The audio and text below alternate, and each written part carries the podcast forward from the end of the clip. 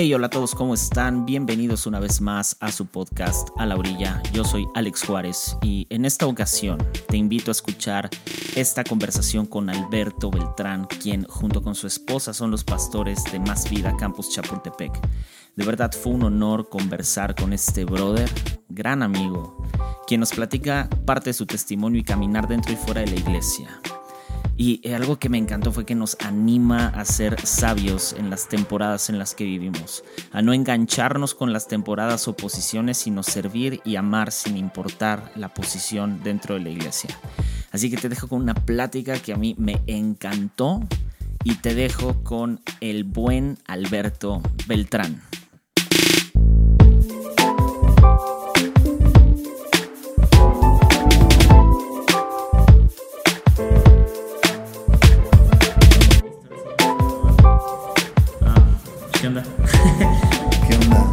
tenemos aquí a, al buen Alberto, que es... Me gusta cómo lo pones en tu, en tu Instagram, que tienes... Ah, pones voluntario en Más Vida Chapultepec. Sí. Pero lo tengo que decir y ni modo, en realidad el pastor es el pastor de campus de Más Vida Chapultepec junto con su esposa Leti y pues, también andan tus, tus chiquillos. Pues, ¿Qué onda? ¿Cómo andas? Pues nada, Alex, bien, bien agradecido y honrado de que me me invitaras. Es, la neta es un honor. Oh, y, gracias. Y, cuando me di cuenta que estaba haciendo esto, fue como. Ah, como ver que Dios está impulsando a personas a, a, hacer crecer más los talentos que Dios nos ha dado. Yo creo que la comunicación, bueno, siempre, creo que, o sea, siempre, nuestra relación con Dios está basada en la comunicación. La comunicación es un talento que siento que no está muy explotado en, en, las manos de, personas que aman a Dios. Entonces, tú que estés haciendo esto, para mí es como... Vato. Qué chido, dale. No, para mí, para mí es, es, un honor tener este, este, este brother ah, que lo conocí precisamente en Más Vida, pero cuando todavía estabas en López, ahí en López Mateos. y pues nada, primero es... vamos, vamos a empezar con, con algo básico. No, no, quisiera decir quién eres porque es una pregunta como un poco difícil de responder, pero desde, desde hace cuánto estás como involucrado en todo este rollo de iglesia? De iglesia, pues realmente nací, soy la tercera generación de, líderes, entre ellos ha, habido pastores de una asociación o ah, pues un grupo de iglesias. Mm. Eh, yo asistía, fui presentado y asistía a mi niñez en una iglesia que se llama La Puerta Abierta, aquí en el centro, viejísima. Bueno, por ahí, por el, cerca de ahí del centro. luego otra resurrección. Y de ahí mis papás siempre estuvieron involucrados en el, liderazgo y en, y en algunos puestos a nivel nacional en la iglesia. Entonces nací en la iglesia, pero a una determinada edad que fue como a los 15 y 16 años, decidí dar la vuelta a la iglesia y caminar en sentido contrario durante varios años. Y regreso cuando mis, mis, bebés, yo estaba casado, mis bebés estaban chicos y Dios me alcanza y, me, da, me da nuevamente el propósito. No, bueno, me retoma el propósito que alguna vez yo perdí y ahora todo cobraba sentido. Y, pero sí, siempre he estado involucrado, a veces de lejos, por, varios años, pero vi a mis papás cómo seguían siendo líderes en algunas otras iglesias, trabajando. Pero siempre he estado involucrado casi toda mi vida. Wow. wow. De Guadalajara, entonces. Sí. Naciste aquí, creo. Nací aquí en Guadalajara. Qué chido, man. Ah, eh, eh, hablabas ahorita de ah, como que fuiste en sentido contrario de la iglesia, que espero que todos entiendan que eso significa que se alejó de la iglesia, seguramente. Sí, sí, ah, pero sin, sin, entrar como en muchos detalles, porque pues no, no, o sea, pues, la neta, a la gente no le importa. Sí. O sea, y me refiero a no le importa, es no sean metiches y chismosos en la vida de las personas. Este, pero es, ¿cómo, ¿cómo fue que regresas? O sea, porque hablas que regresas a la iglesia ya casado, sí. ya con, con, con tus dos hijos. Sí. ¿Cómo fue ese regreso? Eh, tuve un, encuentro con Dios por... Eh, tuve problemas de adicciones muy fuertes. Y que realmente era alimentado por un vacío de falta de Dios en mi corazón, aun cuando Él estuvo cerca de mí. Y tengo un encuentro con Dios y duermo un día y, y al día siguiente era otra persona. Lo primero que hice cuando fui otra persona, bueno, lo están oyendo cristianos, ¿va? O no cristianos, o de todo. Sí, pero la mayoría es son que cristianos. Tengo, tengo un trip con los términos cristianos que, ¿sabes? Entonces no sé cómo. No, tú dale, no te preocupes. Me van a entender o no me van a entender. Tú dale. Un día me encontré con Dios. Una noche, ¿sí?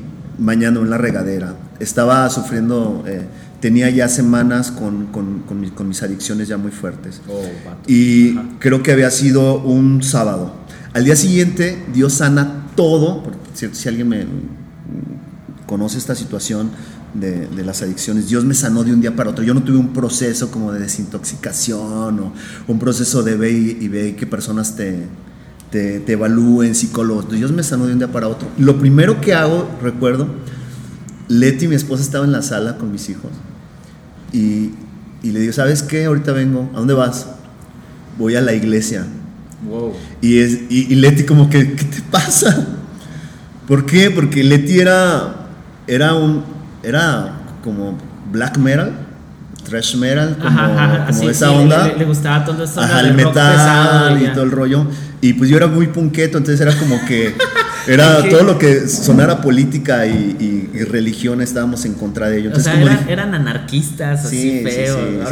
Entonces me escucha decir eso y me dice, ¿cómo crees? Pensó que la estaba vacilando. Y fui. Y creo que me fui caminando y me regresé en camión. Y cuando yo entré a la iglesia, eh, pude sentir el abrazo de Dios muy fuerte en mí y así algo que eh, el, el amor más palpable que, tenía años sin haber sentido y otra vez volver a casa fue algo que cambió mi vida. Y de ahí empezó a cambiar todo, todo, todo durante varios meses. Fue una revolución en casa, una bendición, o sea, fue algo extraordinario regresar a casa. Y de cuando yo volví a la iglesia, dije, yo tengo que, construir iglesia amando a las otras personas, lo que tal vez no ocurrió en mi tiempo, eh, fue como decir, yo voy a amar a todas las personas que voy a demostrar el amor de Dios a través del amor. Oh. O sea, el, el oh, amor personal. Sí, entiendo, entiendo, entiendo. O sea, eso está. Esa, esa frase. Amando esa, a las frase está brutal. Sí, o sea, demostrar que Dios te ama. Yo amándote primero, eso está buenísimo. Entonces, eran. eran tu punk, totalmente. Ah, y luego tu esposa así de, escuchar trash metal y cosas así.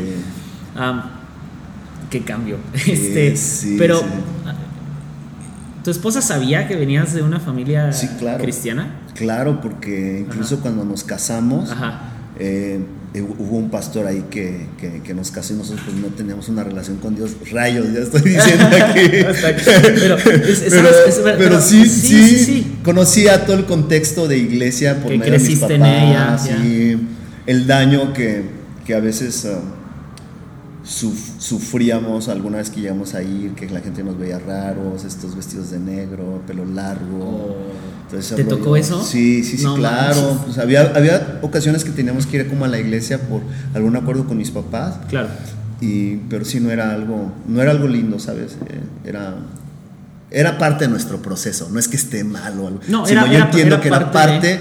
Nosotros tuvimos que que conocer ese lado para ahora que estamos en la posición de hacer iglesia. ¿Sabes? Vemos a un greñudo con vestido de negro, una chica con, con, una, con, una, playera de brujería o no sé, de, algún, de, algún, de alguna banda. De una, banda así. Es de como sepultura. sí, es de como decir, ah, ven, te quiero abrazar y decirte que Dios te ama. Dios te ama. Esto aquí puede ser tu casa. Entonces, oh, vato. Si no hubiéramos pasado tal vez eso, no hubiéramos... Eh, fíjate que, que ah, ahorita que estás tocando esa parte, Ah, estamos platicando hace rato antes de empezar a grabar, ¿no? De, que, tus hijos te han dicho, ¿no? Que hay gente o llega gente como muy fuera de lo común o fuera de lo, de lo ordinario de iglesia a más vida Chapultepec. Y, hace rato te decía, creo que ahora, ahora entiendo todavía más esa, esa parte de por qué esta gente como no ordinaria para lo que mucha gente cree y piensa que así tiene que ser la iglesia este, pues llega a un lugar como más vida Chapultepec, ¿no? O sea, que puedes ver a una persona con un mohawk, ¿no? Un moicano, y, o sea, con los pelos pintados de rojo, rastudos o lo que sea. Y a eso, dado el trasfondo que ustedes tienen, creo que el área donde están liderando y pastoreando es como tenían que ser ustedes. Yo creo que lo que dices, ¿no? O sea, Dios los puso en ese proceso para ahora ser parte del proceso de cambio y en las vidas de estas personas, ¿no? O sea, eso está muy, muy, muy, muy, muy fregón. Pero sí, sí, este, creo que esos como procesos de cambios tan radicales son súper importantes. Entonces llegas, llegas de tener como toda esta vida de esas adicciones y antisistema y todo el rollo. La vida del rock and roll. La vida del rock and roll.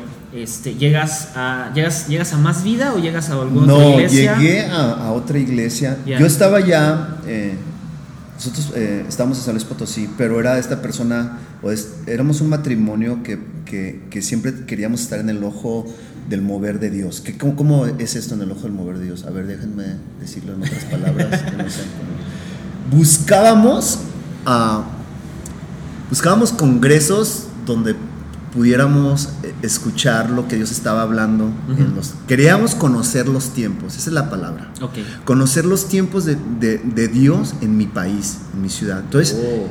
íbamos a, a, congresos en Amistad de Puebla, a Ciudad Juárez con el pastor este, Víctor Richards. Richards, ajá. Y, y um, algunos otros en, Ciudad de México. Y fue ahí que bien recuerdo una predicación y vi yo al pastor Andrés speaker y yo dije, wow.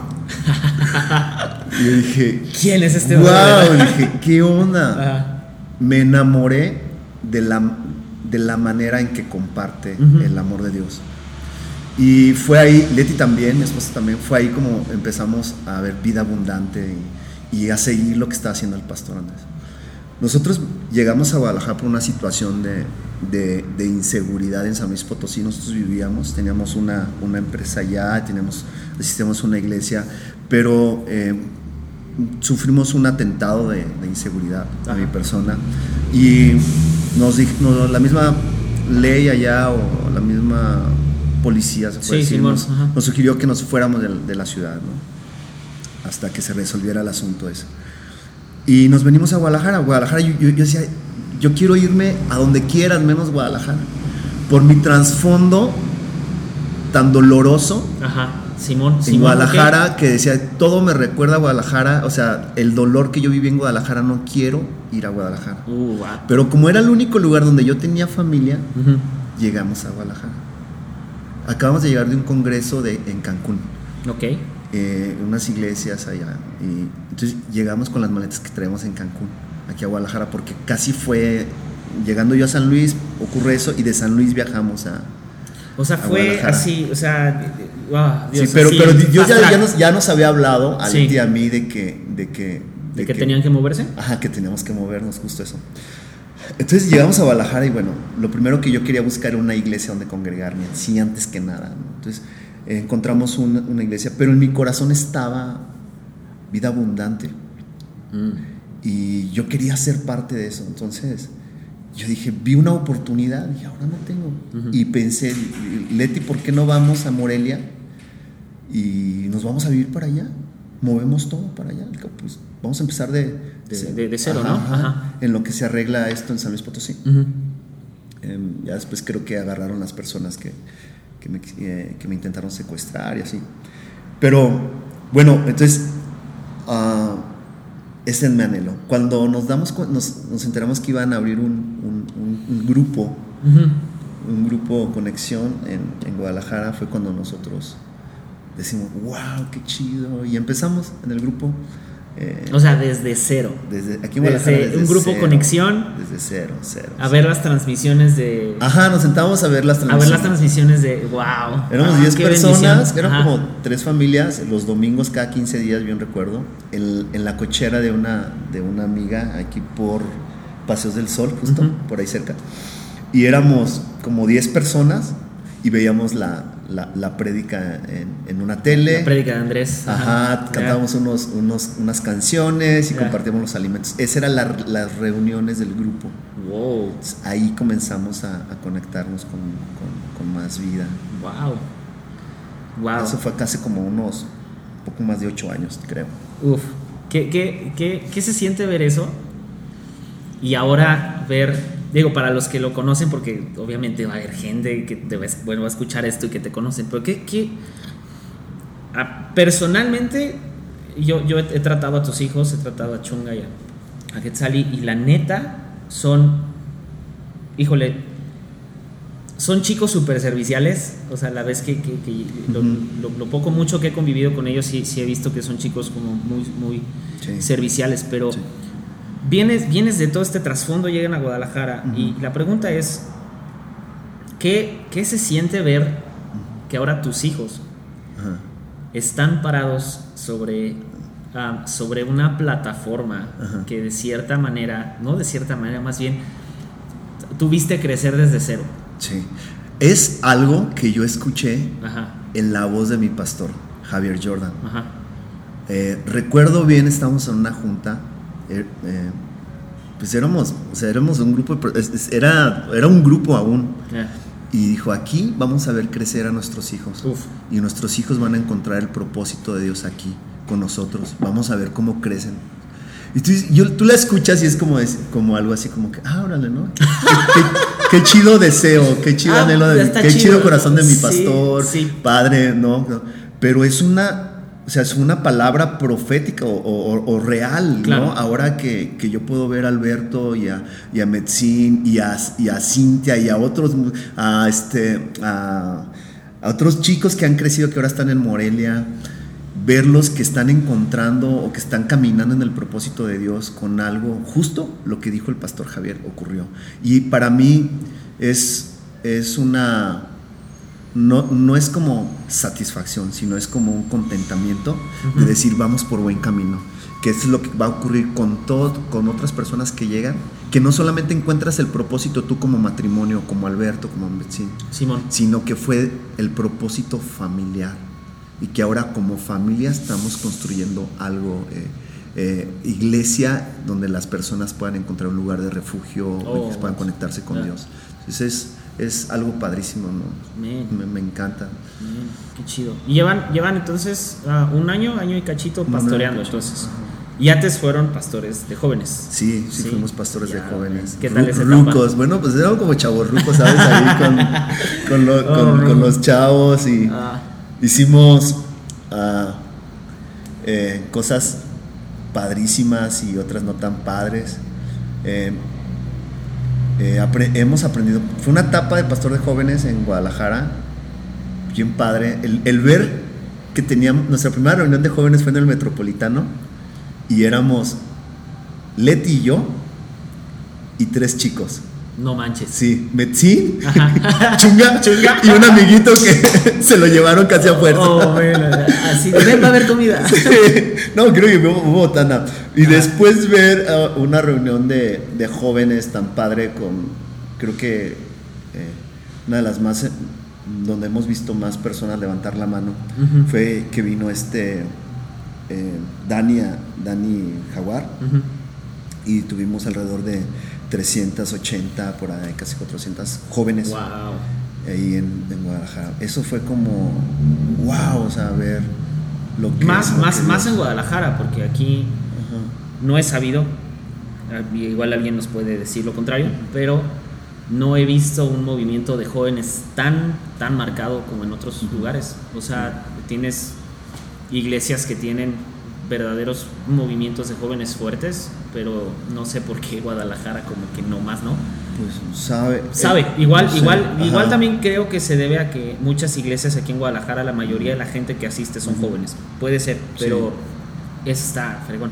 Y ahora, pues tu hijo está súper clavado con, con, Prisma, ¿no? Con Prisma, con todo el movimiento que está surgiendo con, jóvenes, ¿no? Ajá, este, él está en Chapu, eh, en, Chapultepec, en, en el campus de Chapultepec, trabajando y eh, híjoles, es, otro, es, es, otra generación ya, verlo chambear con, tanto, con tanta pasión, ver amar a los jóvenes, hacer los grupos, eh, eh, el ver que está creando espacios junto con, otro grupo de, chavos que, están liderando ahí en, en, el campus, abrir espacios y también en el López Mateos que son increíbles, o sea, somos una sola casa pero a veces las responsabilidades para poder ser más efectivas las, las, ¿cómo se llama? Las dividimos por área. Entonces, los dos campos están haciendo cosas increíbles, están generando espacios para que chavos que no conocen con Dios o que algunas estuvieron conectados con Dios o sus papás están conectados con Dios, pero no ellos, encuentren un lugar y oh, se sientan abrazados y, sientan la empatía, ¿no? De que son juntos buscando el propósito de Dios como un grupo. Y está chidísimo, a mí me, me, apasiona verlo. Oh, algo, algo, algo que, me, que me gusta mucho de, las veces que he ido a Más Vida y de lo, de lo que, digamos que a, a, lo lejos se alcanza a ver de, en redes sociales y todo el rollo, que sabemos que no es el reflejo total de lo que hay en Más Vida. ¿no? Más Vida es, tiene una organización bastante compleja y grande, pero ah, algo que me gusta mucho es que dan, dan, han, han dado o han sabido dar espacio a, como a, distintas voces, lo voy a poner de otra manera, a distintos estilos y tipos de persona o personalidades. Y lo veo, por ejemplo, en, tu caso, eh, por ejemplo, el contraste, porque si hay un contraste fuerte entre la manera de tu personalidad, de, a quienes conocen a Alberto saben a qué me refiero, que se viste chido, trae tenis chidos, todo el rollo. Este, ah, pero el por ejemplo, que también sucede con tu hijo, ¿no? También, o sea, tenis chidos, viste bien, o sea, eh, vaya, muy a su estilo, muy, muy, muy street, todo el rollo. Y de pronto tienes el otro lado, que es eh, voces que son como un poco más en su estilo personal conservadores y que eso se nota también en la manera de liderar.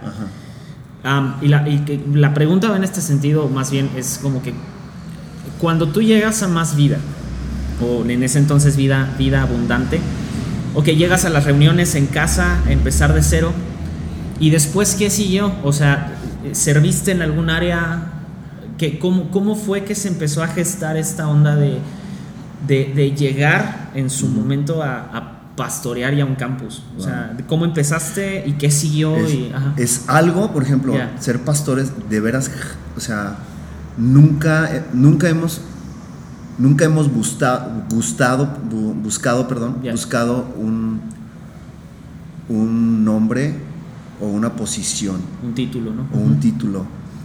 Es algo que, o sea, creo que eso ha sido una constante en nuestro crecimiento, eh, con nuestra relación con Dios, que somos llamados a ser hijos de Dios y llamados a amar a las personas. Oh, Pero no, no soy llamado a, a, decir, yo tengo mis bolsas de talentos y quiero invertirlos aquí. No, simplemente como vaciarlo con la gente que, que, que lo necesita. Eso es lo que realmente soy, llamado. Entonces, cuando éramos seis, seis o como seis familias, eh, estábamos en un, en un hotel y yo recuerdo que eh, antes, antes de que comenzara la reunión se veía lleno el, el lugar, era como para unas 40 personas. Yo me acuerdo de ese hotel. Y, eran como 40 personas, sí, chiquito, y una pantalla así, una, eh, una pantalla así chica, y con un proyector en medio, ¿sabes? Casi en medio de donde estaba el púlpito. Y es, estar ahí ah, era de que, pues, a mí me tocaba... Teníamos un pianito ahí, un Casio, un Yamaha, no me acuerdo. Yo tocaba el piano, eh, eh, Chunga tenía pues, poquitos años y apenas si podía la guitarra y tocaba la guitarra eléctrica. entonces éramos casi los mismos que recibíamos a las personas, eran los que tocábamos. y los que, sí, ya. Entonces era, uno de que nosotros montábamos, saludábamos a las personas, escuchábamos la prédica, salíamos. éramos 20, 30 personas las que. Y que hacían todo, Que hacíamos todo, todo, todo, todo. Y, y, escuchábamos así, era, bien, bien curioso de que llegábamos, entraba la gente y eras sin quererlo volteabas, porque estabas tan expectante, querías que alguien fuera a visitar la iglesia, que volteábamos todos a ver. Y así, pues personas de que, este, perdón, eh, aquí es donde es la presentación del libro. Ah, no, es una iglesia. Ah, ok, sorry. Se levantaban y se, se, salían, oh. Y era de que, oh, chale. ¿Qué, ah, chale, qué feo. Pero sí, empezamos todo ese proceso ahí, amar a las personas. El el, liderazgo de nuestros pastores es un, es un liderazgo o sea, increíble. Eh, eh, hace, unos días lo, escuché al pastor Andrés y, y, decía algo que decía, todas las personas que se acercan a más vidas, los líderes, encuentran un propósito más allá de lo que ellos se hubieran imaginado. Y eso es real, bro.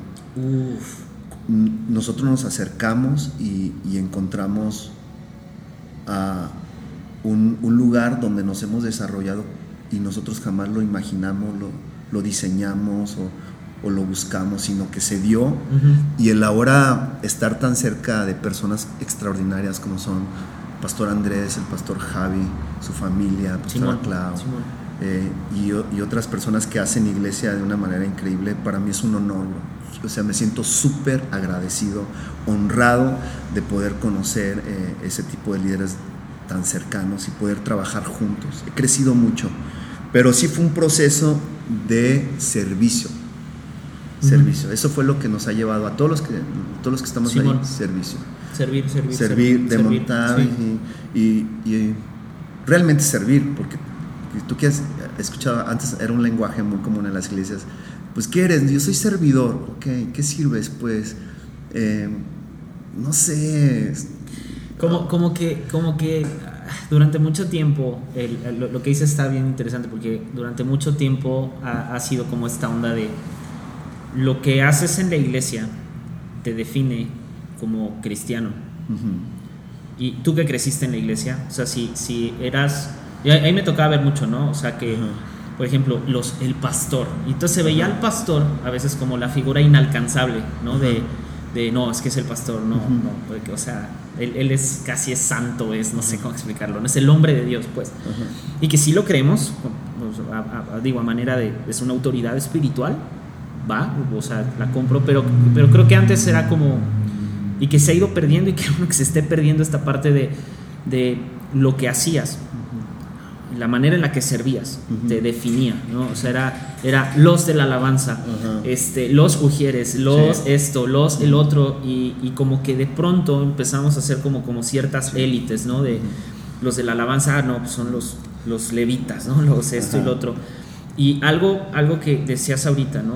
O sea, el enfoque era servir a las personas. A las personas. Servir a las personas. y, y en, en, tu manera de ver, ¿cómo, ¿cómo definirías esta parte de servir a las personas? Servir a las personas. Bueno, para empezar, eh, la, la, cultura que, que, tenemos, o en mi corazón está, y el corazón del pastor Javi, tu servicio, lo que tú haces, tu ministerio, tu responsabilidad en la iglesia no define tu propósito. Eso no es tu propósito, ni tu identidad, eso no es tu identidad. 100%. Tú no eres tú no eres el rockstar de la alabanza. Claro. No, tú eres un hijo de Dios con un propósito mucho más grande. Sí, no eres, no eres el super predicador, no eres el super evangelista, no, eres eso. No, no, tú eres un hijo de Dios con un propósito y, y son temporadas o lugares donde estás trabajando. Tan, tan, tan importante es la persona que pone y limpia los cables del, del, audio, como tan importante es la persona que está arriba en plataforma dando los anuncios y todos somos parte del propósito de Dios. Pero el que tú sirvas en un área específica no es mi identidad, mi identidad me la da, me la da Dios. O sea, yo no, yo no puedo decir mi identidad es ser pastor de sí es, es, es, una etapa donde estoy compartiendo junto con otros y es, amigos y es, mi responsabilidad. Es una responsabilidad, es una tarea. Es una, tarea, claro. pero eso, e, eso, eso no, no define y, mi identidad. Y eso está padre porque también te hace consciente de que esa etapa puede terminar. ¿No? O podemos avanzar, o sea, podemos dejar espacio, podemos ahora, vamos a abrir otro campus. Que, lo que sucedió contigo, ¿no? Eras, fuiste, un tiempo eras servir, entonces tocabas junto, junto con tu hijo un tiempo, ¿no? Y después viene el brinco, ¿no? Ya mucho tiempo después a servir, pastorear jóvenes, ¿no? Liderar jóvenes.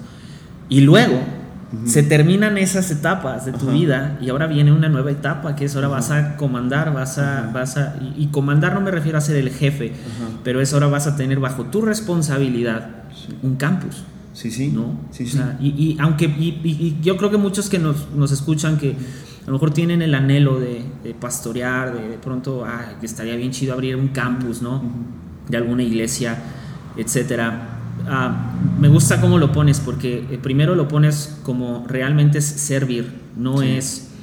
No, no, no, no, no, es el hecho de que seas pastor no quiere decir que dejaste toda tu vida en pausa por pastorear, sino que ahora forma una parte, una, una responsabilidad más a tu vida y la otra es como, eh, es una etapa, ¿no?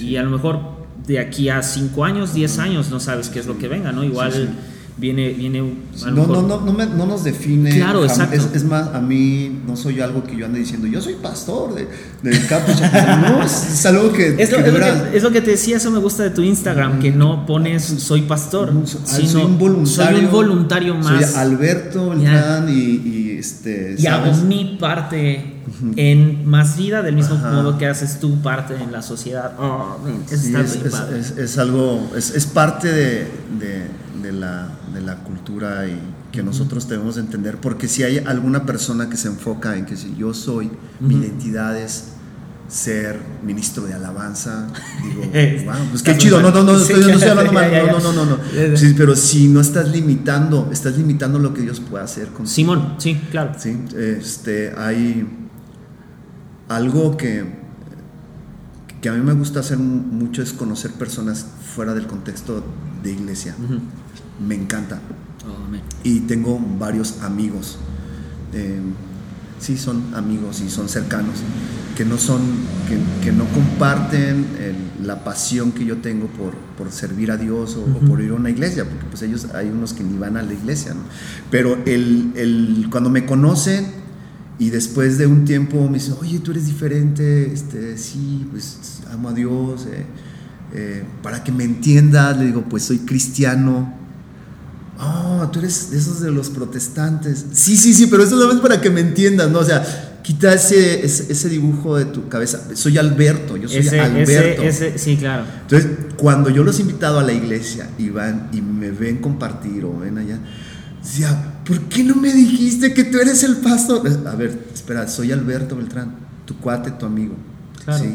Ese es, yo, yo, yo, estoy aquí para amarte, para servirte a ti. Esa es una, es, un, es, una, es una tarea que, que estoy haciendo, pues, claro. pero en realidad mi, mi definición de persona y todo eso, ya Alberto Beltrán llamado a, amar a Dios y a servir a las personas. ¿no? Ya. que, y, creo que a veces es como que se nos olvida esa parte, ¿no? de que no, no hay que como que encasillarnos, volvemos a lo mismo en esto, ¿no? De soy, ah, lo que decía, soy Alberto y soy pastor, ¿no? O sea, es como, no andas ahí con tu etiqueta y como tu título de soy pastor, ¿no? Eso está muy, muy padre. Ya, otra que ahorita, retomando como la parte de, del testimonio y todo el rollo. Entonces llegas, o que llegas a más vida y ahorita estás en esta etapa de pastorear, pero hay, hay, hay a mí hay algo que, me llama mucho la atención cuando platico con gente y es como, como sus pasos o estos pequeños o grandes pasos, dependiendo de que han dado para ahora ser eh, estas eh, personas que llamamos cristianos. Que el chiste aquí es contestar una pregunta que es cómo ser cristiano y no fallar en el intento, pero ¿cuál ha sido, y ya entrando un poco en el contexto y en la materia, cuál, cuál, cuál ha sido en tu vida y en tu relación con Dios como eh, este momento donde te diste cuenta que iglesia, hacer iglesia era algo que querías hacer, no, sé si por el resto de tu vida, pero era algo a lo que querías construir. ¿Qué, qué sucedió? ¿Cómo fue ese? Es, es, es, es, mi, es, mi, es, mi, es mi llamado, o sea, es mi, es mi propósito hacer iglesia y a veces nosotros creemos que hacer iglesia, bueno, en mi, persona, es montar un equipo, eh, ensayar el grupo de alabanza. Yo creo que hacer iglesia es demostrar el amor de Dios con, las, con personas que, que, que, necesitan el abrazo de Dios. ¿Qué fue, eh, ¿Qué fue lo que detonó, tal vez pueda ser, ¿no? Que lo detonó el, el comprometerme y esto. Fue el, fue el, buscar de verdad con todo mi corazón reflejar el amor de Dios o decirle, Señor, yo quiero, yo quiero ser un buen esposo, yo quiero ser un, buen padre, yo quiero ser un buen empresario, yo quiero ser una, mejor persona. Primero era Dios y, mi persona como tal, ¿no? Y eso me llevó a amar a las personas, el, escudriñar la Biblia durante todas las mañanas, el escuchar a mi pastor Javier tan apasionado por las, por las personas, el, hacer, em, el hacer una plataforma, un lugar, una atmósfera donde personas puedan conectarse con Dios, importando la condición que vengan, tanto exterior como interna, se puedan conectar con Dios. Es ahí cuando detona una pasión por, por, decir, yo quiero, yo quiero terminar mis días amando a las personas como son. ¿Sí? Ayudándoles a que encuentren un propósito junto. Eh, luego cambió a, a decir, amas tanto a las personas que las personas que están cerca de ti, tú buscas, tú, tú buscas desesperadamente que encuentren su propósito con Dios y que se paren arriba de tus hombros y que ellos puedan alcanzar cosas que yo no voy a alcanzar. No sé si me explico. Sí, ellos van, que, Que, ellos puedan tener eh, um, que ellos puedan hacer mucho más de lo que yo puedo, puedo hacer en estos momentos. Líderes que están cerca de mí, mi pasión es hacer iglesia, sí, claro, pero ayudándoles a amar y a que desarrollen sus dones y sus talentos y que todo lo que yo esté a mi alcance, hacer lo posible porque ellos crezcan. Eh, entonces tú, tú eres o, estás en esta posición que la verdad está muy fregona, de equipar a otros para que ellos encuentren verdaderamente a qué han sido llamados. Sí. Wow. Y les cambias, les cambias como a mí lo hicieron conmigo, o sea, fue lo mismo que, que hicieron conmigo. Eh, yo no soy ni, no soy la persona indicada, ¿sabes? o sea, de verdad, no, no, tengo, no, tengo ni, ni, la capacidad ni nada. y hubo alguien que confió en mí, que me dijo, vamos a darle, sirve a las personas, ama a las personas, vamos a hacer de esta manera, con lo que hay, con los recursos que tenemos. Y sumarnos a hacer iglesia eso es.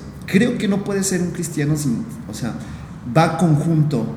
Hay una responsabilidad de decir, yo soy cristiano, soy hijo de Dios y claro, pues ve y predica el Evangelio a toda criatura. Ama a Dios y sirve a, a las personas. Entonces, va en conjunto, no puedes decir yo soy cristiano no hago iglesia, pues no, no lo entiendo. ya, sí, o sea, sí, sí puedo entender, porque sí, sí, sí, he conocido personas que de pronto es como, no, bueno, una cosa es ser cristiano y como que separa, ¿no? La, el ser cristiano con la iglesia, eh, pero la iglesia es uno de los vehículos principales para amar a otros y ejercer a lo que hemos todos sido llamados, que es el ministerio de la reconciliación y que implica amar a las personas. Está muy fregón. Está muy padre eso. Entonces, se detona esta parte, ¿no? De, decir, ah, quiero hacer esto, quiero... Que además... esto nací. Es exactamente. Porque además, eh, el otro día estaba eh, eh, leyendo tu, tu, blog, porque tienes un blog, sí. está, muy, está muy padre. Este, se, creo que... No sé si decírtelo, pero sí. Este, creo que hubo uno que me gustó mucho que es que hablas como aprender a, que tenemos que aprender a liderar el cambio. ¿no? Sí, sí. También hablas un, poco de la posición conformista que a veces tenemos de que queremos ver que cambie todo, pero no, no nos atrevemos ni nosotros a navegar contra corriente, ¿no? Eso está, no manches. Y liderar el cambio creo que es algo que pues, es algo difícil. Estaba leyendo eso y me, me vino como ahorita retomando como todo tu historial y todo el rollo. Porque venías de este trasfondo iglesia, encontraste una manera diferente de mensaje cuando viste a Andrés Speaker, ¿no? dijiste, ah, esta manera de comunicar la Biblia, de comunicar la palabra, está fregoncísima, todo el rollo. Y en cierta manera, como que, eh, a, lo mejor, no sé si estoy mal, te vas a corregir, pero como que buscabas sin buscar eh, como este cambio. O sea, como no, no quiero la manera tradicional en la que fui criado, sino ahora está esta opción. Y, y, ahora tú estás creando todavía otra opción dentro de, lo mismo. Pero hablando de esto, la, la, la, pregunta es esta. ¿Crees, ¿Crees que el cristiano, la persona que se, se, se profesa la fe cristiana, se dice cristiana, ha cambiado o seguimos teniendo como estas viejas maneras, a lo mejor un poco, no quiero decir legalistas porque es una mala palabra, pero a lo mejor un poco fuera de contexto. Yo creo que, bueno, en, realidad el, Evangelio pues no cambia. 100%. No, cambia eh, y hay, eh, hay líneas que como cristiano debemos de respetar. 100%. Sí, y y es una línea bien clara, son dos líneas bien claras, ¿no? Eh, amar a Dios amar a tu prójimo. Entonces, sobre ello caminamos. Lo que yo creo que sí está cambiando y que es nuestra responsabilidad como cristianos conocer son los tiempos. Entonces, uh, hace unos años atrás yo escuché un mensaje del pastor Juan Speaker increíble, donde él hablaba de conocer los tiempos, conocer esta generación. Hablaba de los millennials, de los zetas, de conocerlos, de saber qué es lo que les mueve, son más cognitivos, son más eh, la era digital, son muy dispersos. Muy prácticos en muy muchas prácticos. cosas. Sí. Entonces fue ahí que, que yo, yo creo que sí lo que tenemos que hacer nosotros como cristianos es cambiar nuestra manera de dar el mensaje el mensaje no cambia, pero si nosotros, es nuestra responsabilidad, y hacer iglesia, uh, siempre buscando amar a Dios y, sirviendo a las, y amar a las personas, pero sí también tenemos que hacerle un giro, dar un cambio, tenemos que hacer, uh, hacer, hacer fácil el acceso a todas las personas a que escuchen el mensaje. Claro. En sí, el ser cristiano en estos momentos, de este, en este tiempo, es, es moda o quiero, no, no, quiero, pero quiero decir como si fuera moda, tema. sino creo que es, esa es mi, mi opinión. Dale, dale. Es moda, es, es que hay personas que han volteado a ver la cruz, que, que están en medio, que son influencer, o que están, que tú los puedes ver su vida Sí, sí, sí, ves, ves, ah, ves la vida de redes sociales, ¿no? Por un smartphone, o puedes estar conectados en, en, tiempo real lo que está ocurriendo y una persona importante para ti voltea la cruz. Y yo conozco gente que, que se, ha, se ha, querido conocer más a Jesús por medio de caña, ¿no? Que ahora es, eh, Sí, por, por medio de, de influencers y... Ajá, por, entonces, en realidad es atractivo, o sea, el Evangelio y la cruz es atractiva siempre ha sido atractiva. O sea, ser cristiano eh, es, está de moda porque Jesús es atractivo. Mucho de lo que ocurre en, de información que corre por libros, por blogs, fuera del contexto de iglesia, mucho de eso está basado al amor de Dios y todo lo que está plasmado en la Biblia es un reflejo de muchos de los autores, ¿no? De, que ahora que estamos viendo de, por ejemplo, de coaching, de liderazgo, claro, de, claro. de, mindfulness o de cosas de ese tipo, tienen mucho, mucho el contexto y eh, es arrebatado de una calidad de vida que ofrece Jesús y Dios, que es tan atractiva, claro. es tan atractiva que, que es, es difícil a no tomar de ahí un, estilo de vida e implementarlo en tu, vida. Entonces yo creo que sí tenemos que generar un cambio nosotros, como cristianos. Debemos de conocer nuestros tiempos, debemos de saber hacia dónde vamos como iglesia, qué es lo que la gente necesita escuchar. Ya sabemos que es el Evangelio, cómo se lo vamos a hacer llegar. Justo uh, Ahorita decías de, la predicación del pastor Andrés que es excelente comunicador, excelente comunicador. No, tan excelente que, lo invitaron a TED Talks. Sí, sí, sí. Y, honestamente, no, no sé si hay algún otro pastor en México, y, eh, o sea, ojalá alguien sí nos pueda dar el dato, pero hasta donde tengo entendido, creo que Andrés ha sido, no sé si el único o de los pocos, porque no sé si hay algún otro pastor, pero que ha dado una plática TED. Sí. Y además digo, y entrar a, esa, a ese nivel de dar una plática, porque estás dando pláticas a nivel, o sea, gente que, o sea, normalmente que quien consume las pláticas de TED Talks es, son empresarios y es gente así de, que, o sea, súper estudiada y todo el rollo, y eso, honestamente, pues sí tendría que ser uno de los, un logro que creo que muchos tendríamos que celebrar, por, supuesto que es un excelente comunicador. Sí, y es em, de una manera muy muy fresca, muy ad hoc de, que la, esta nueva generación se pueda conectar con, con Dios y con su palabra, eh, por lo que la hace. Y algo que ocurrió yo platicando con un amigo que se llama Daniel Argumedo, él está en la iglesia, eh, mm, tienen una, una reunión que se llama Sin Formato. Simón. Y así como estamos platicando tú y yo, estamos tomando un café y y ya estábamos hablando, oye, ¿qué, ¿qué, hacemos? Hay que hacer algo para, para, para, dar a conocer el Evangelio. Y entre todas nuestras locuras, eh, le, le, dije que mm, me metí a un diplomado de, de oratoria y de comunicación predicación. Ya sé, bro, ya sé ahí. Espérate, espérate, no espérate. manches, qué chido. Pero, ya tiene tiempo de, o sea, tiene, porque me quiero estirar a- a- a hacer correctamente. Entonces, algo que ocurría era que tomaba la Biblia y leía en voz alta y como estaba escrito los mensajes.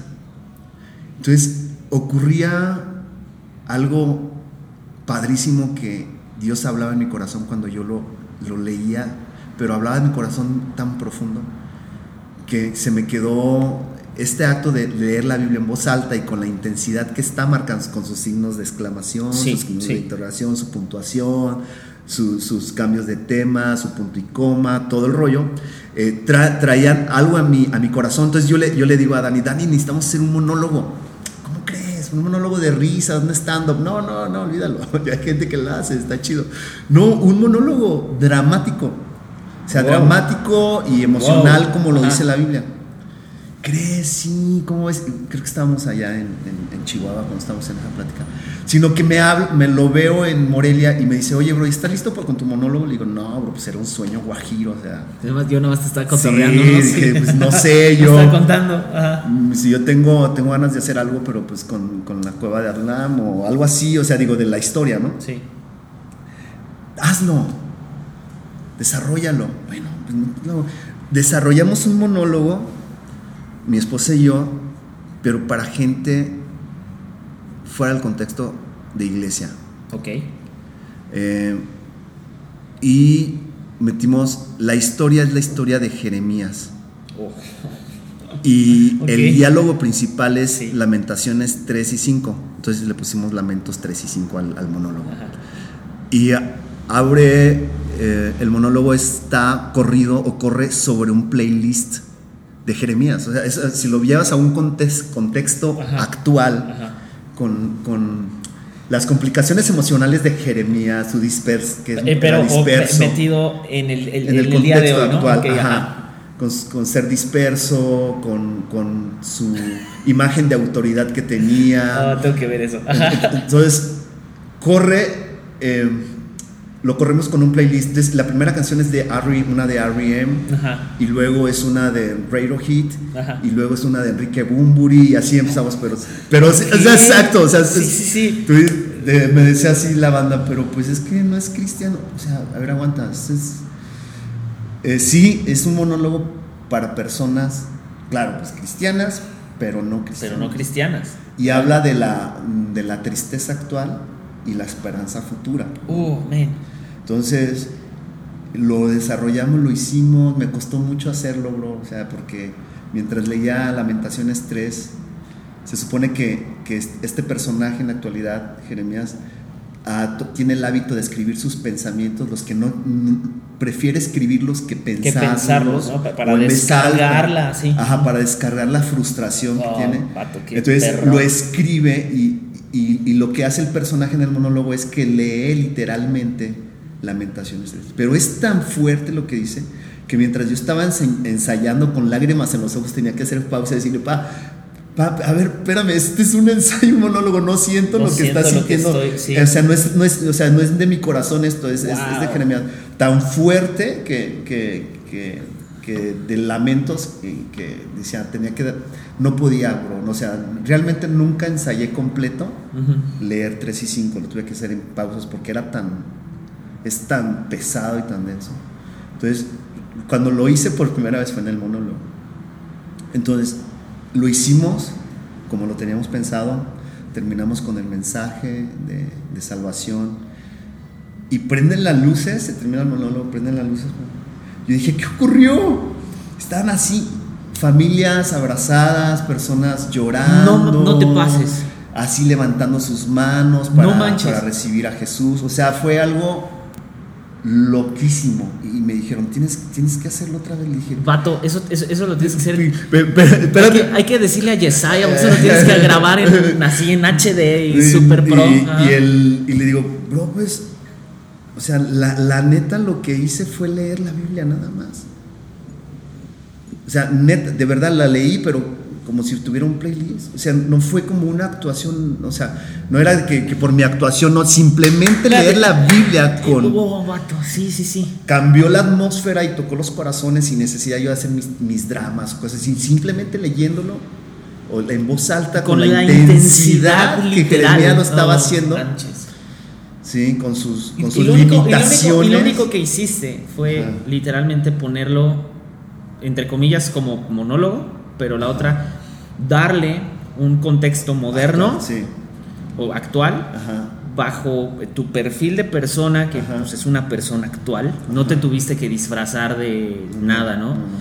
Y, y no sé si usaste algún elemento escénico. Eh, lo, lo que hicimos ser sensorial, quiere decir que lo leyeran algunas frases fuertes. Ellos, ajá. Ajá, ajá. lo leyeran, eh, luces y, y nada más. Era un, era un, un asiento, un, un- lugar donde, un sillón, un asiento Sí.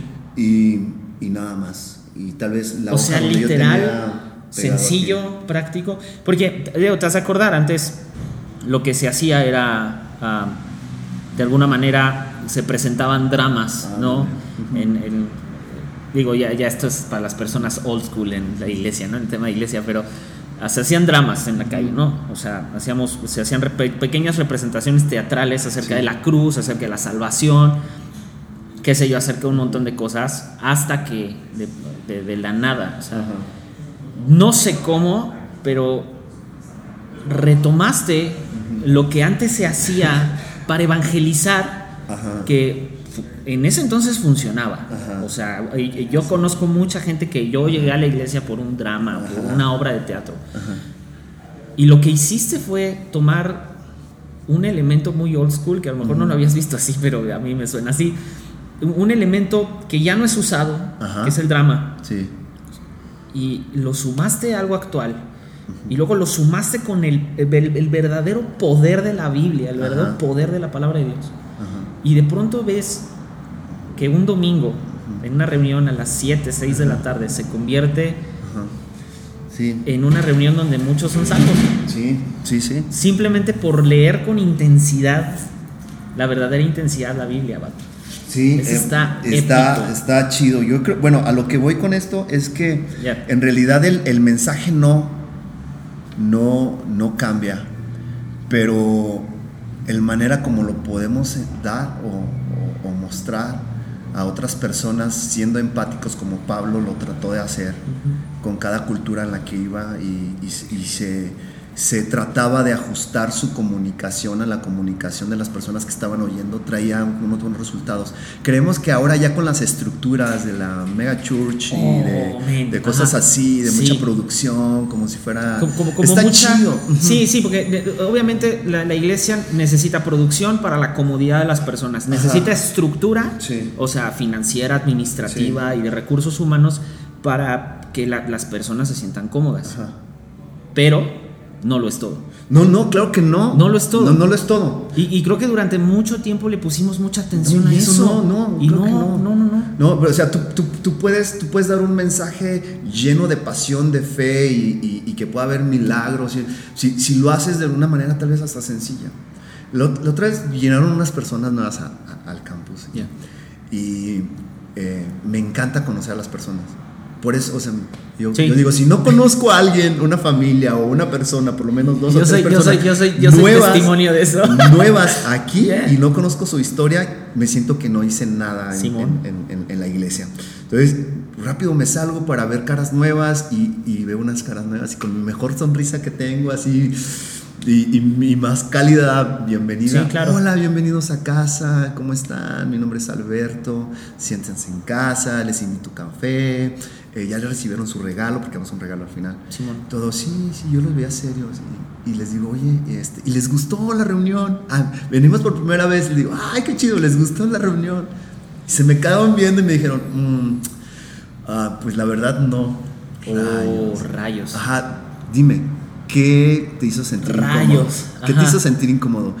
Eh, pues muchas luces. Eh, el, el, el que estaba cantando estaba brincando mucho. La música estaba un poquito fuerte, pero más las luces, dice, fue lo que no me gustó. Antes ya habías ido a una iglesia cristiana. No, es la primera vez que vengo. Tuve que decir, a ver, espera, así no son todas las iglesias cristianas, otras iglesias, nosotros usamos luces y todo. O sea, a lo que voy con este comentario es que hay personas que están acercando a Dios para cualquier tipo de iglesia. Entonces, si no tenemos diversidad de iglesias, si todas se parecen en igual, Uf, no vamos a crear un espacio empático para las demás personas. Claro, claro. Que no les gustan las luces, ellos quieren ver, no sé. Y al que le gusten las luces. Ah, claro. O sea, claro, o sea, está más vida, está. Pero hay otras donde te puedes sentir más cómodo si alguna persona está, está, este, está tocando una guitarra, ¿no? Y eso está chido. Es igual con el, con, con, el mensaje. Eh, es, es, es, igual con lo, que, con lo que Dani y yo quisimos hacer, o con el monólogo, o mi esposa. Yo necesitamos compartir el evangelio y ser empático con las otras personas.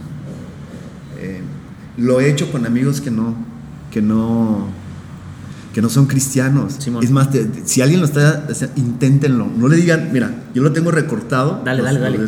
No, lo es, no, o sea, no lo voy a leer, pero lo que le hice este, a, este, a este amigo fue de que me, dejas, me dejas leerte unos pensamientos y tú me dices si están chidos o no. Okay. O sea, agarré y empecé a leer el Salmo 91 un amigo.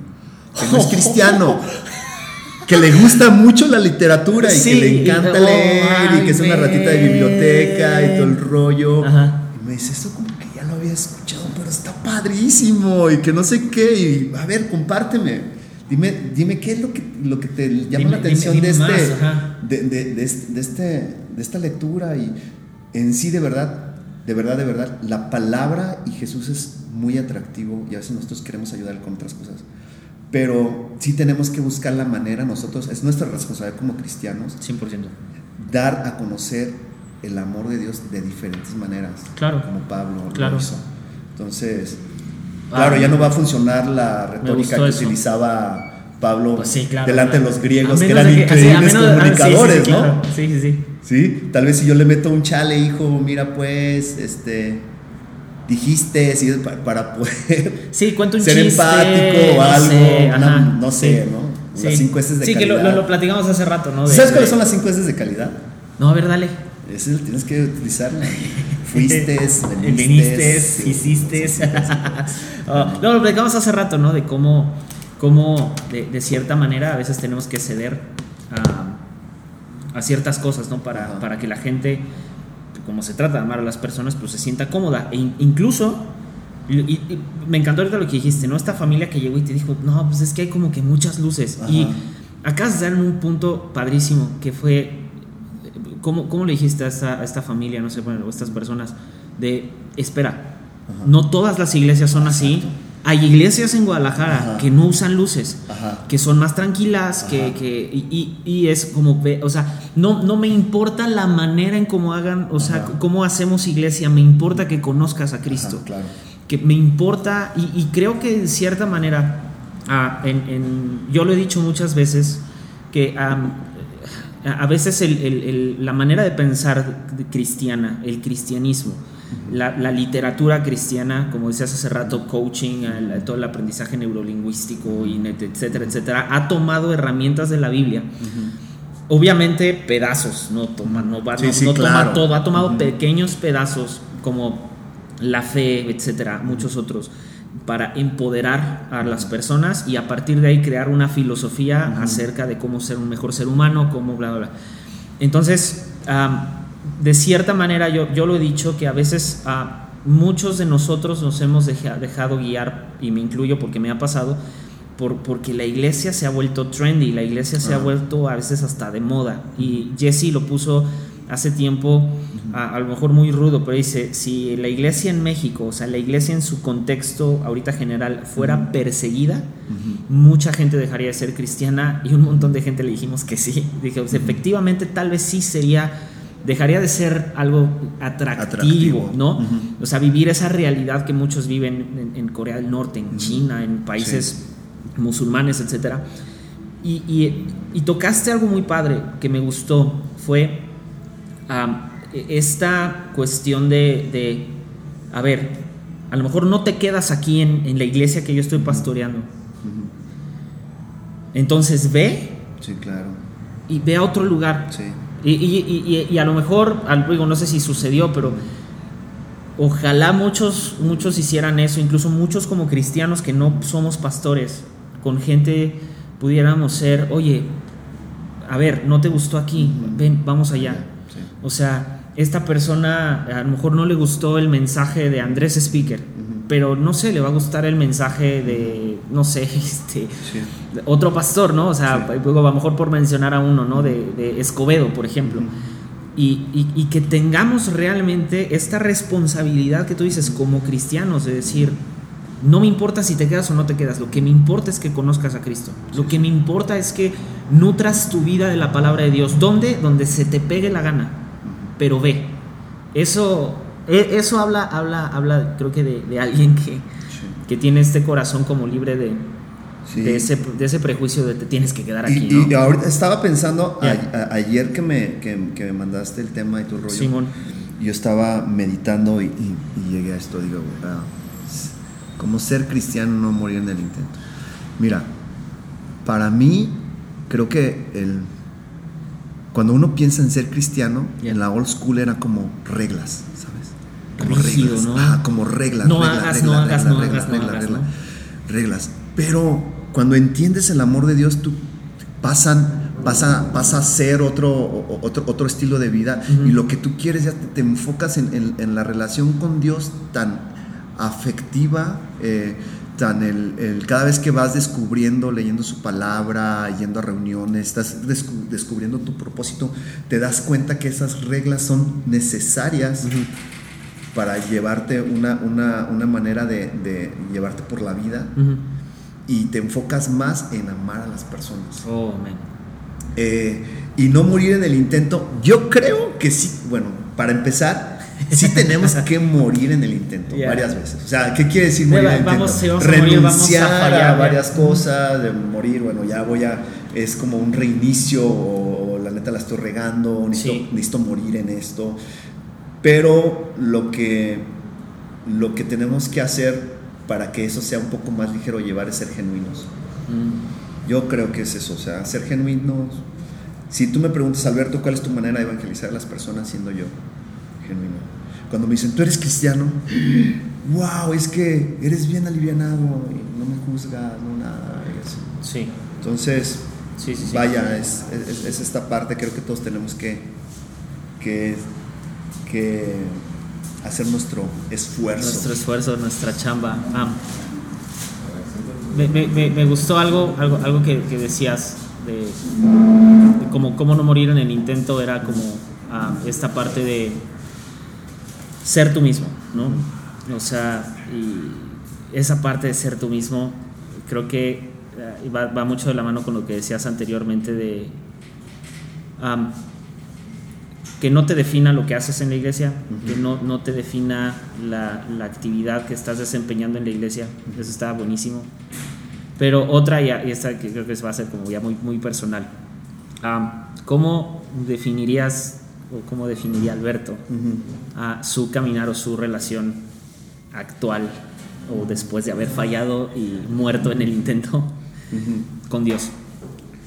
En una palabra, en dos palabras, en una frase, como quieras.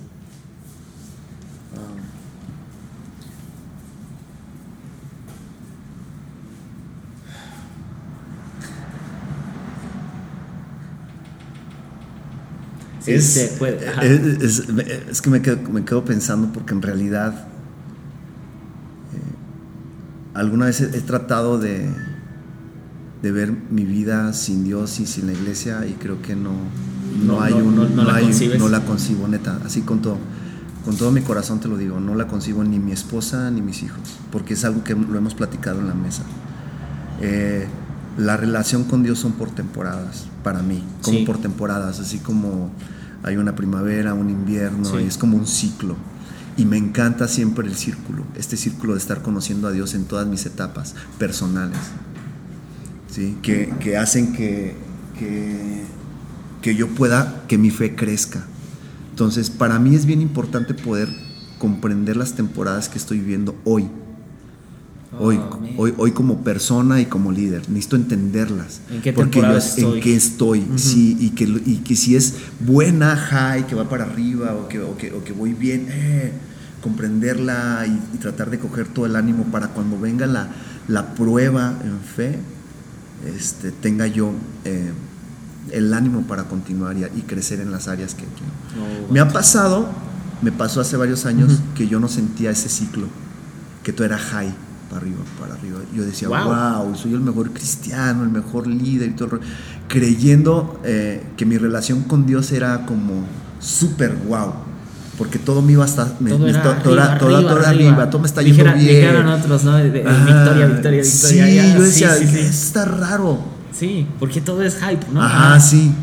Pero cuando ya empiezo a tener unos ciclos de lucha, de que es, wow, estoy creciendo, qué padre, venga, lo que tenga que aprender.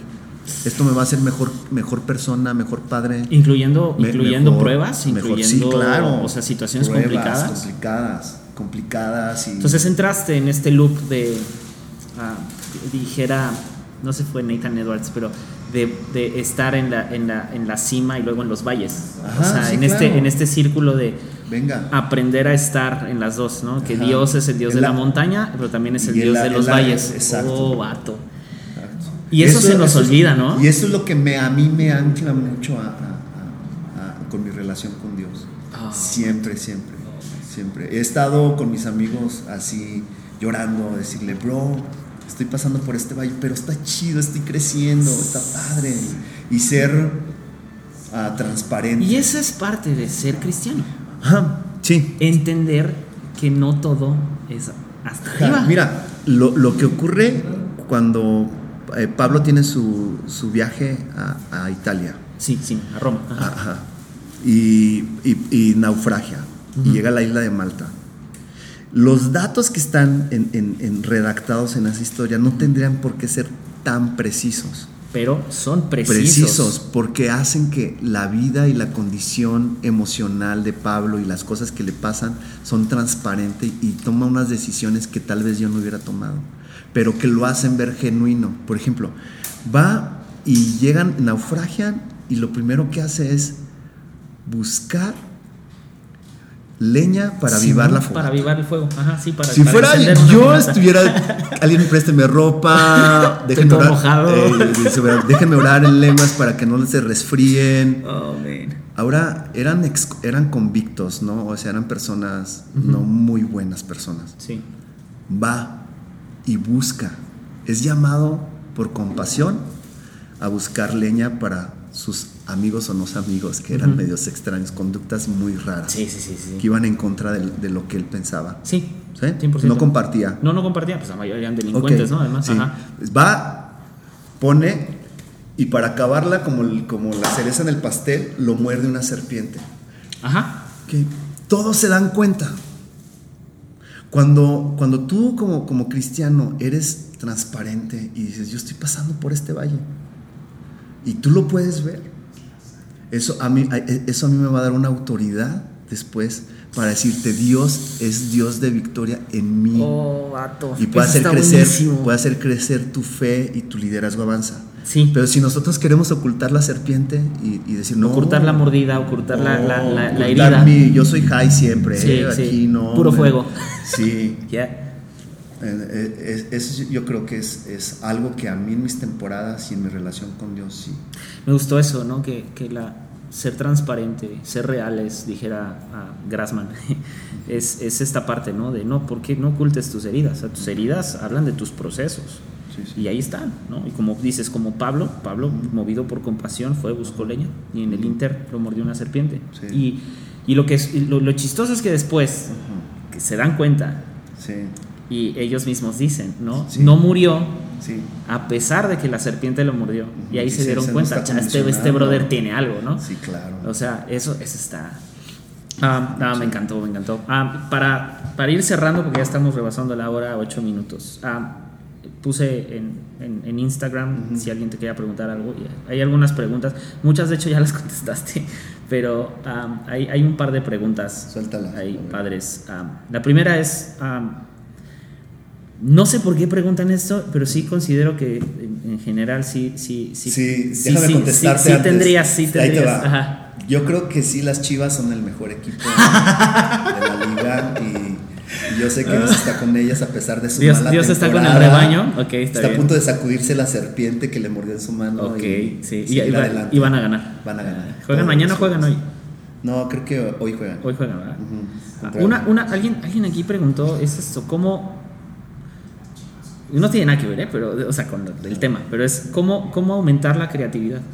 ¿Cómo aumentar la creatividad? Sí, esa es la Pues pregunta un tal cual. cosas. Está padrísima, no sé, me encanta mucho hablar de creatividad. Dale, dale. El- el- el- la creatividad se aumenta abriendo tus ojos, siendo más observador. Desde ahí empieza. Sí, yo creo que es el primer paso. Ujú. Abrir tus ojos, ser más observador.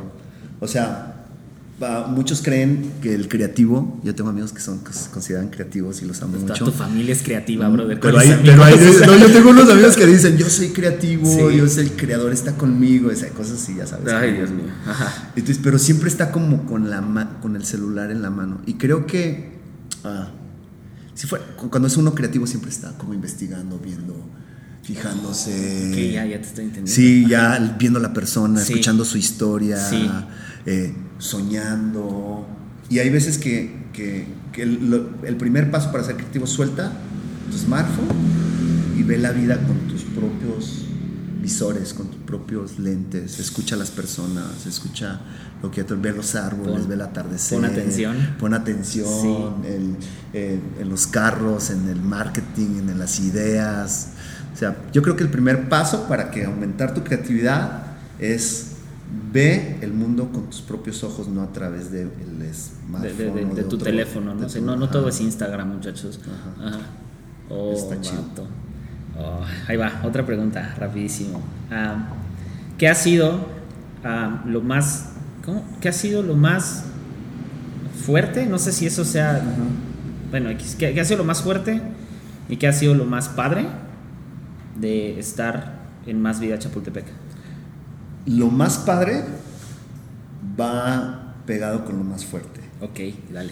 Eh, hace tres semanas falleció uno de los voluntarios este, eh, Del campus, ¿no? del campus que, que fueron los primeros voluntarios. Oh, un chico, Gustavo, increíble, que tiene una personalidad diferente a otras personas, muy diferente. Y lo más no tan padre o lo doloroso para mí en todo el proceso que yo llevo en Más Vida Chapultepec es, es imaginarme los domingos sin él. Eso, eso es, es, es, es algo que en mi familia, tanto a mi esposa y a mí, nos ha dolido mucho, mucho, porque la manera en que se fue con Dios fue una manera natural, Ok, bien, pero pues nos, nos tomó tan de sorpresa claro. que dijimos, tal vez hubiéramos hecho más, y tan solo lo hubiera conocido más, y tan solo hubiera convivido más con él, Es- si es- de verdad le sí. hubiera dado el tiempo que alguna vez me pidió eh, de cinco minutos para una idea con, con la logística de los baños, ¿sabes? Cosas así. Ah, que, que son que son dolorosas cosas- de que dices, que rayos, o sea, largo". era, era, era algo tan especial para nosotros. Y lo bueno fue que a raíz de eh, que pasó eso, hubo todo ese sentimiento que, que sentimos Leti y yo, como que se contagió el equipo y ahora todos están desbordados en amar y conocer a las personas Wow. y las historias de las Ah, eso personas que hacen fregón. iglesia con nosotros. Está muy chido. Entonces, eso es lo más chido, lo, lo- Lo más, más padre, triste. lo más fuerte y lo más Ajá, y padre. lo- y- y lo más padre que hemos vivido. Ok, ahí va. Am, ahí va otra. Porque todas son de más vía Chapultepec. Bueno, está bien. Este, hay, hay otra acá que dice. am, no está, espérate, ya, ya la había visto y ya la aprendí. Es. am, ¿cómo, ser, ¿Cómo ser constante? Supongo que está. Ah, ok, sí. ¿Cómo. ¿Cómo ser constante en mi iglesia sin perder la pasión por la iglesia? ¿Cómo se sirve? Ama a las personas sirviendo. Ama, ¿quieres, quiere- quieres conocer el amor de Dios? Sirve a las personas. Cuando tú sirves a las personas te das cuenta del milagro que está ocurriendo. Cuando, cuando, ¿cómo, cómo, Alberto? ¿Cómo es servir a las personas en tu iglesia? Es acom- acomodar un lugar para que ellas se sientan a gusto, ver cuando levanta la mano una persona que viene por primera vez y luego recibe a Jesús, verlo cómo siguen, continúan viendo, yendo familias a la iglesia. Una vez se conectaron y luego continúan otra y empiezan a crecer. Eso te transmite pasión por hacer iglesia. Y te, y te permite ser constante. Tú no te quieres perder nada de lo que ocurre todos los domingos. Oh, wow. Yo, si no estoy un domingo en más de Chapultepec por alguna cosa, Sí. yo estoy pensando nada más en cuántas manos levantaron, si fue la familia fulanita de tal que se acaba de conectar, todo. Hay una pasión por mí, por servirles, porque es a través del servicio que puedo conocer a las personas. Wow, wow, eso está muy fregón. Luego, ah, ¿qué onda? Ok, va. Dice, ¿por qué? no sé, lo voy a formular la pregunta porque es, es realmente es así como, ¿por qué son tan chidos Ah, como si viene familia? con groserías, dilo, hombre, no ¿Por qué son? Ay, aquí se ha soltado cada cosa. Este, ¿por qué? Pone por qué son tan chidos como familia, pero lo voy a repreguntar. Creo que la intención y la pregunta es más esta, es ¿cómo le haces para tener una familia tan chida? Esa sería creo que la pregunta correcta. chida. Híjoles, es que, pues, en- es, es que no, no sé a qué se refieran con chida, la verdad, pero eh, hemos vivido procesos tan dolorosos, ¿no? tan dolorosos, los cuatro, que no tenemos nada que esconder entre los cuatro. Somos muy transparentes y eso, y cuando tú eres transparente, generas confianza Mm. y siempre estamos confiados del uno del otro. Es más, mis, las, las cuentas de, de redes sociales de mis hijos son casi públicas en mi casa. Tú vas a cualquier computadora que esté en, mi- en- en la casa y, Y le das clic a entrar y puedes entrar y al perfil de, de Chunga, de Metzin, de Leti, las mías. Pero si se refieren a tan chida que siempre andamos como, como de buenas, de buen humor y todo el rollo, no siempre es así. Pero lo que nos ha ayudado mucho es eso, que, que hemos llevado las pruebas junto los cuatro. Wow. O sea, la prueba de, de Chunga Ajá. está en casa, es mi prueba también. Yo le voy a ayudar, Uf, voy a conocer. La prueba de. Metzin es mi prueba. Buenísimo. Somos familia y, y compartimos. Y vamos, ya, última pregunta antes ya de irnos. Ah, ahí va. Dice. Lo estoy, lo estoy escogiendo porque. o sea, ahí, ahí está. Dice. ¿Cómo. Cómo, ¿Cómo tener un liderazgo, entre paréntesis, pastoreo, exitoso, sin perder, sin perder mi estilo? Yo creo que quiero pensar que es como que sin perder mi esencia. Perder tu esencia, tu es- Pues exitoso. Ay, híjole, no sé qué. qué- Ah, sí, yo, yo, yo- yo creo que se refiere más como, como, como, como ser, digamos, como un buen líder, algo así, como sin dejar de ser yo mismo.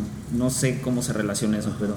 Pero bueno, no sé si, y- si se refiere a es. eh, cuando eres un libro abierto frente a las personas, eso transmite confianza. Ujú. Y tanto somos, estamos bajo autoridad. Tu líder, mi líder, puede ver que yo soy transparente. Ujú. Y él me puede ayudar a ser mejor persona. Y la persona que está a un lado de mí ve que soy un libro abierto. Y, y- y puede ser transparente y con mi estilo, que mi- no sé si se refiere a que mi estilo es como muy desenfadado o muy bromista. Yo, yo, yo- creo que tiene que ver con más, más con como la esencia, más que el estilo, más Ajá. bien como, como, como porque sabes qué, qué- qué sucede a veces que de pronto nos, como decías, nos ponemos tanto el título Ajá. que empezamos a actuar como, como por ejemplo, es, es como si tú quisieras, por ejemplo, que Javier Jordan es tu, es tu líder, ¿no? Y, y- y como que de pronto tú quisieras.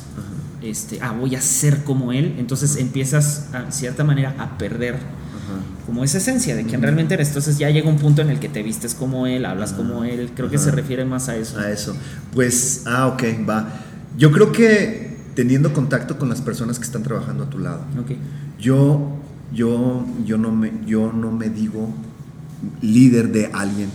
¿sí? El, quien lo dice es la persona que me lo dice a mí, tú eres mi líder. Yo no digo, buenísimo. yo soy líder de, no, no. Yo colaboro, siempre que me, me- me- me refiero a, mi, a, mis, a mis, ¿cómo se llama? A las personas o a, a los voluntarios que trabajan junto conmigo, yo digo, son parte eh, o colaboran junto conmigo, somos parte de un equipo. Entonces, realmente cuando lo vives y eres parte, ¿cómo? ¿Cómo, Alex? Es desde montaje. Si nosotros montamos todos los, todos los domingos, yo creo que a eso se refiere eh, en cómo, cómo puede ser yo mismo. Me sumo a ir a cargar una, una bocina. Me quito mi chamarra relevante.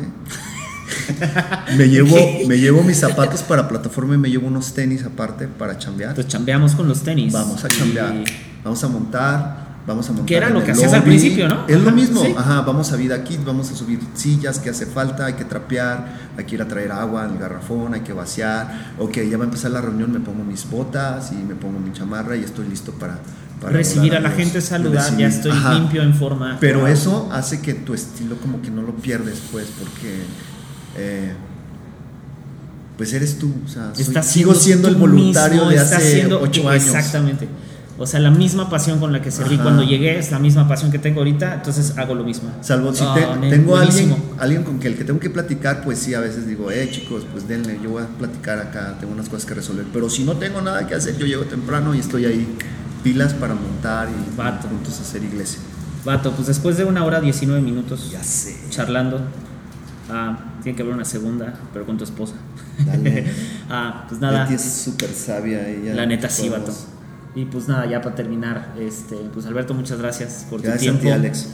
Este, y pues nada, Continúa, amigos. continúa haciendo esto, bro. Gracias, bro. Continúa, eh, eh, que el Espíritu Santo te diga, bueno, a ver, para las personas que no son cristianas voy a decir unas frases este, cristianoides, Dale, dale. eh, pero que el Espíritu Santo te, te siga llevando a, a- a personas que puedan aportar y que tú, es más, tú mismo lo que estás haciendo, yo sé que Dios va, va a prosperar esto que, que- tú estás Paco. haciendo, que, que, que va a traer un resultado aún mayor de lo que tú esperas. Y yo sé que con lo que tú haces no esperas nada a cambio, Vato, ni gracias. ser famoso. Y continúa haciéndolo con esta, con esta pasión y siendo tan natural, bro. Eh, De verdad, el cristianismo y el evangelio es natural, no tenemos 100%. por qué hacerlo complicado. No es complicado, nosotros somos los complicados, pero Yeah. Hazlo natural, sin complicaciones y yo sé que eh, Dios va, va a continuar haciendo lo que, lo que está comenzando en ti. Gracias, amigos, eh, muchas gracias amigos, pues ahí nos vemos en la próxima. Bye bye.